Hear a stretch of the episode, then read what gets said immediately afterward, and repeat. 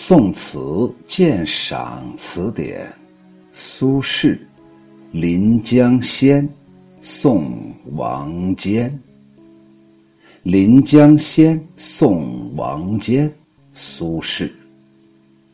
忘却成都来十载，因君未免思量。平江清泪洒江阳，故山之好孤客自悲凉。坐上别愁君未见，归来欲断无常。殷勤且更尽离殇，此身如传舍，何处是吾乡？《临江仙》是词牌名。秋雨荷塘以前介绍过，在此别过。平是屏障、烦请的意思。离殇就是离悲，指的是离别时候的酒宴。传舍，有的版本可能也把它读成传舍，但是秋雨荷塘还是认为它应该读成传舍，因为这个传呢有传递、传送的意思。你说呢？出使的人，行走在外的人，那不就是传送、传递的人物吗？他不就是在传递自己吗？那传递到中途的时候，他是不是得住个地方啊？在舍那儿住下，旅馆呢？传舍有这么几个意思，《东周列国志》第九十四回说：“齐闵王乃至为客舍三等。”上等曰代舍，中等曰姓舍，下等曰传舍。代舍者，言其人可以自代也。上客居之，食肉成鱼，啥意思呀？就说呀，人家有一种人呢，是高档客人，住在的是五星级宾馆，就是代舍，人家吃的是肉，出门坐的是大奔。他为什么这么牛叉呢？很简单呢，因为他有个本事叫自代，就是自己代表自己，很独立呀，人格很独立，也可以代替主公。比方说出外跟人家交往一下啊，下个什么命令啊，独当一面呢，这就是能人。住的是代舍，中等是姓舍，姓舍者言其人可用也，中客居之。但食肉不成鱼，就是这种人呢，可以使用，比方说出个谋啊，画个策呀，搬个砖呢，拆个房啊，搬个地球啊，他有具体的用处，不是那种巨匠型的人物，是那种能臣，那就是让他住在姓社当中。每天大肉片子随便造，但是你没有大奔，给你发一辆自行车。传舍，托宿之饭，免其积馁，出入听其自便。住在传舍的，那就是吃的是啥呀？吃的是把那壳去掉了以后，把那皮儿去掉了以后，那些糙米，那些粗粝的饭食。哎。最基本保证你别饿着。呃，至于你出来进去嘛，你随便想待就待，想走就走，这儿也不是很欢迎你，这儿也不是很讨厌你，你随便溜达，能忍受就在大爷这儿待着，不能忍受，那你就自投高门。你看看这最原始的解读，这传说呀，那就是。很艰苦、很普通的地方，不适合人常待，于是慢慢就引申成什么了？旅馆、饭店。在家千日好，出门一时难呢。这里面不也包括住的地方吗？秋雨荷塘也是走遍天下。哎，当然，这个“天下”这个词太大了，我最喜欢的词就是“天下”。天之下，那不单纯是地球这一点了，整个宇宙都是天之下。呃，秋雨荷塘还不敢这么说，起码全国跑遍了吧？我能感觉到，住的再好，住的再次都不好，没有家里舒坦。下来就是所谓的传社，就是游社或者驿社，也就是驿站呗，就是供那些驿长啊、驿夫啊往来的官吏啊休息的住宿的地方。比方说驿站的长官呢，驿站里面那些仆人呢，他们在那儿住着，就是旅馆的馆长和旅馆的服务员呢。好，我们来翻译一下。忘掉了成都那些事儿已经有十多年了，但是因为你的到来，使我不得不再三思念。今日送别，请你将我的伤心之泪带回家乡吧，洒向江头，给我凭吊一番。我又何尝不知道故乡的好啊？自己飘零已久，复归无日，自成天涯孤凉客了。什么叫做复归无日？那就要把复归整明白。《论语·公冶长》当中说：“子在臣曰：‘归于，归于’，意思是回去吧，回去吧。”后来就就用“复归”表示告归，辞官归故乡。复归无日，就是哎，我现在想辞官回家，可是不知道是哪一天呢？身不由己呀。那种因思念而产生的悲凉的愁绪，你不会知道。早已被我吟断的哀长，已不会再过分的伤感。今日殷勤的给你送上离别的酒宴，希望你能尽兴。我的身躯就好像船舍一样，辗转流离，何处才能是我的？家乡呢，意思就是我自己呀，每天都住旅馆呢。什么叫做旅馆呢？旅途当中的馆驿呀。什么叫做传社呀？我把我自己就好像一个快递一样打发出去了，没有人接收啊。我这个快递，接收的人、接收的地点在哪里？这首词将送别的惆怅、悼亡的悲痛、政治的失意、相思的愁闷，交织在一起，表达了词人极度伤感、悲苦的心绪。词的上片写悲苦的由来、发展和不能自已的那种情状。什么叫做不能自已？已是停止啊，不能够控制自己呀。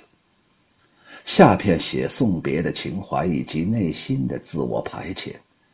开头两句说“忘却成都来时载，因君未免思量”，写的是作者十年来对亡妻的彻骨的相思。苏轼的爱妻王弗。自至和元年嫁到苏家以后，也就是公元一零五四年嫁给苏东坡之后，一直很细心的照顾着丈夫的生活。苏轼于婚后五年开始宦游生涯，就开始满世界溜达了。王弗便在苏轼的身边充当着贤内助。苏轼性格豪爽，毫无防人之心。王府有时候还要提醒丈夫提防那些惯于逢迎的所谓朋友。有一个细节，秋雨荷塘记得非常清楚。哎，应该是两个。第一个，话说有那么一天呢，苏轼来了那么一两个朋友。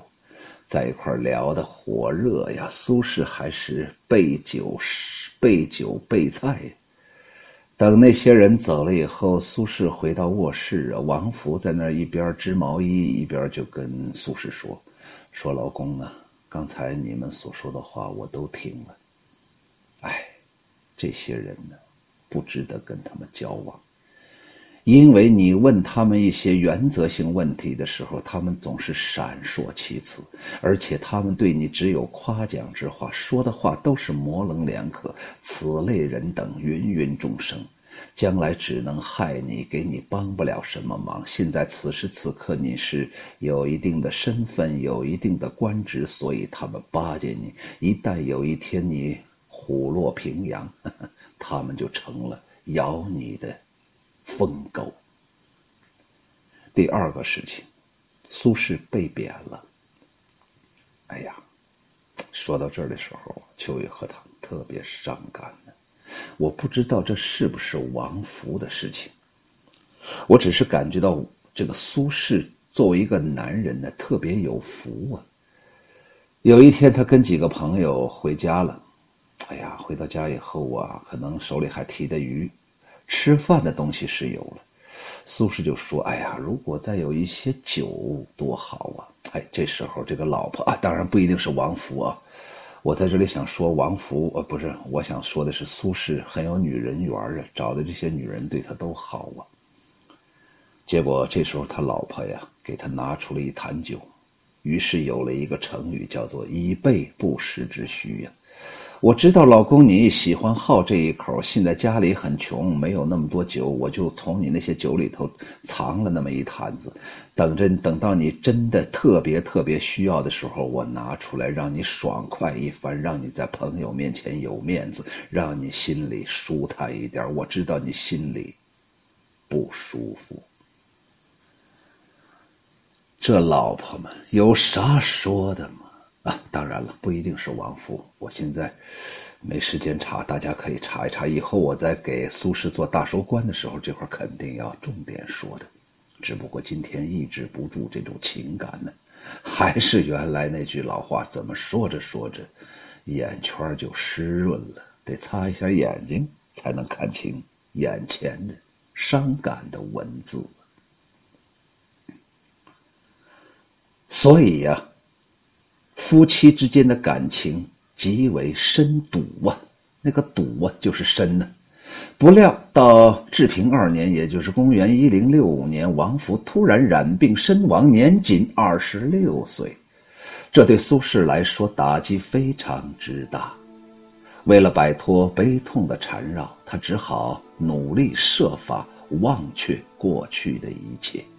而大凡人之至情，越是要忘却。越是不容易忘却。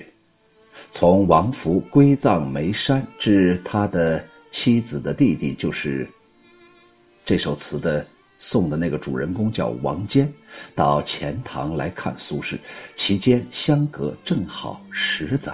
这十载，苏轼没有一天，没有一时一刻不想念着王福。说到这儿的时候啊，秋雨荷塘又抑制不住了。我来背一首词，看看能不能背得完整。以后还会重点说这首词。江城子，乙卯正月二十日夜寄梦。苏轼。十年生死两茫茫，不思量，自难忘。千里孤坟无处话凄凉。纵使相逢应不识，尘满面，鬓如霜。夜来幽梦忽还乡，小轩窗正梳妆。相顾无言，唯有泪千行。料得年年肠断处，明月夜，短松冈。忘却所起的作用，不过是把纷繁堆积的、难以忍受的悲痛，化为长久的、有节制的悲痛而已。但是王坚的到来，一下子勾起了往日的回忆，日渐平复的感情创伤，重新又陷入了极度的痛楚之中。平江清泪洒江阳，平就是屏障，烦请您呢。这两句的意，这一句的意思就是：哎，烦请您呢，在今天我把你送别之后，烦请您把我伤心之泪带回家乡，洒下，洒向那江头，来平掉我的爱妻王夫。王坚此来与苏桓盘桓了那么几天，苏轼得知故山好，自感宽慰，就是。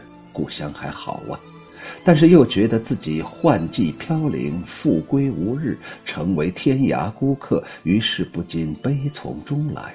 所谓悲凉，意蕴太丰富了。苏轼当时因为与变法派政见不合而被迫到杭州担任通判，内心本来就有一种压抑孤独之感，眼下与乡愁、羁旅之思和丧妻之痛搅混在一起，这种心情之坏、心情之悲，也就不可名状了。过片，他说：“坐上别愁，君未见，归来欲断无常。”切入了送别的词旨，就是终于说到了这首词的中心了，点到了这首词的这首词的死穴了。毋庸置疑，王坚的到来，苏轼悲凉的感情当中，多少增添了几分暖意。毕竟是故人来了，而且是原来老婆的老弟呀。而现在王坚又要匆匆离去，作者自然感到难以为怀了，非常伤感。于是国忧、相思、家恨，通通的揉进了别愁之中，从而使这这别愁的分量更有千钧之重。归来欲断无常，是说这次相见之前以及相见之后，愁肠皆已断尽，寸寸断尽。以后虽然再遇伤心之事，也无常可断了。殷勤且更尽离殇这一句，意思是：嗨，算了，不说了，不想了，不唠叨了，咱们借酒浇愁，排遣离怀吧。这是无可奈何的这种心情啊，也就。从他的字里行间表现出来了。结尾两句，苏轼吐露了将整个人生一切看破的这么一个想法。《汉书·盖宽饶传》记载说：“富贵无常，忽则一人，如此如传社，阅人多矣。”意思是，人生在世，富贵无常啊，忽然之间就换到别人的手里去了。就好像这传舍一样，阅人无数啊。这首词“此身如传舍”这一句，就是借助上面这个典故，然后略略的加以变通，以寄予那种如人生如寄这么一个意思。人生，唉，不过就是借我一生罢了，哪里是你最终的地方呢？又如在列子当中有“人则生人为行人矣，行而不知归，是家者也。”意思是，如果一个人呐变成了一个行人，永远走在路途当中，看起来很潇洒，打起一个横幅说“我永远在路上”，可是他就不知回家的路了，也就很难回来了。这种人就是失家者。失去家庭的人，人这一生如果失去了家庭，可怎么得了啊？歇拍是何处是无乡，暗用的就是上面这个意思。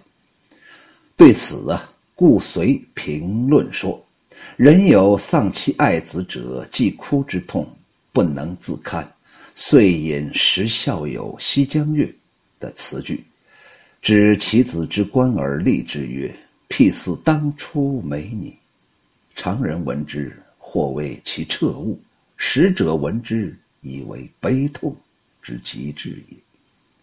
这首词的结尾两句，与这就是相同的。什么意思呀？有人呢，把他的爱子给失去了，这小子给死掉了。哎呀！既哭之痛不能自堪呢，忍受不了啊！白发人送黑发人，于是他就引了《石孝友西江月》当中有一个词句，就指着他儿子的棺椁立之曰，就是大骂说：“屁似当初没你！”意思是，哎，早知就不应该有你嘛。为什么要有你呢？每每说到此处，我永远想起一个例子。秋雨荷塘特别爱狗啊，小的时候就是伴随着老黄狗长大的，直到现在，现在为止，只要一见到狗，我都要跟狗打招呼，我就不理它的人，不理它的主人，我觉得那人长大都发臭了。哎，我就喜欢那狗啊，那眼神啊，让我感到特别清爽，不像人的眼神那么污浊呀。有的时候想到此时此地呀，我就想到，你看古时候啊，一千多年以前呢，哎，那罗马呀、希腊呀，包括咱中国那石窟里面那个壁画雕塑啊，那个人呢，雕刻出来呀。特别有型啊，有样子，有神态，好像就是活着一样，特别有个性。现在我在这人世间走荡，很少见到有个性的人，全是那模棱两可，全是那咿咿呀呀，全是那没有原则，全是那苟且偷生，蝇营狗苟，就好像刚才我说的王福说的苏轼的朋友一样。所以我喜欢狗。狗它有个最大特点，它忠诚、单纯。于是有一段时间，我就想狗啊，想养狗啊。我老婆就说：“哎，算了，别养了。按照你现在这个年龄，你肯定走在狗的后边。假如你的这条狗死了怎么办呢？”哎呀，一下子就把我点醒了。于是我可以玩别人的狗，别人的狗死了之后，我不便于那么伤感吧。所以我就特别能理解，屁似当初没你，假如当初没有你，多好啊！你为什么早早就死掉了，让你老爸在这里伤感无限呢？常人闻之或为其彻悟，哎呀，其他人一听，哎呀，是不是这个老先生已经彻底醒悟了，从痛苦当中已经挣扎出来了？真正了解他的人听了这个消息，听了这个故事，认为他悲痛之极致也达到极致了。这首词的解读到最后说这一段文字，无非就想表明一个观点：苏轼此时此刻也是伤感无限，再没有底线可突破了。我最后把这首词借着我这样一种感情和我。满眼的热泪，我再解读一二吧。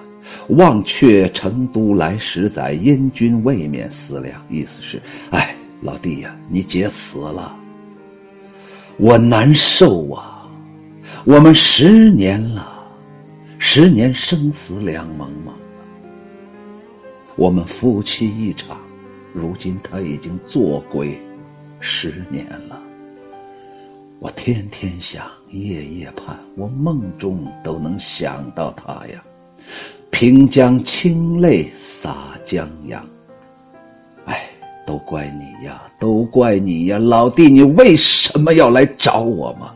我一见到你就想起了你的姐姐，我的老婆了，又勾起了我痛苦的回忆了。你得报答我，哎，你得。成全我，你怎么成全我？你怎么来赎罪呢？你来，这就是犯罪。让我见到你，让我难受，你就犯罪了。你怎么样来报答我呢？那就把我眼中的热泪拿到咱们家乡，在你的，在你姐姐的坟前把它撒掉。我回不去，我身不由己呀！我十年了，我都不能看我爱妻的坟墓啊，所以只能烦请老弟您了。故山之好，孤客自悲凉。哎，没有你姐姐，我便是孤魂野鬼。家乡再好，又能怎么样？没有你姐，那就不是家了。座上别愁，君未见，归来欲断无常。殷勤且更尽离殇，意思是说喝吧，咱们哥俩最好能把全世界喝完，能把全世界的痛苦喝完，咱们凤凰涅槃，重新来世间走一遭，忘记。痛苦吧。此身如传舍，何处是故乡？我苏轼将来是死无葬身之地，更无葬心之地。我的心已经碎了，肠子已经断尽了。我现在已经是无情无觉了，没有知觉了。我现在已经悲伤至极了。《临江仙》宋·王坚，苏轼。忘却成都来时载，因君未免思量。平江清泪洒江阳，故山之好，孤客自悲凉。坐上别愁，君未见，归来欲断无常。殷勤且更尽离殇，此身如传舍，何处是无相？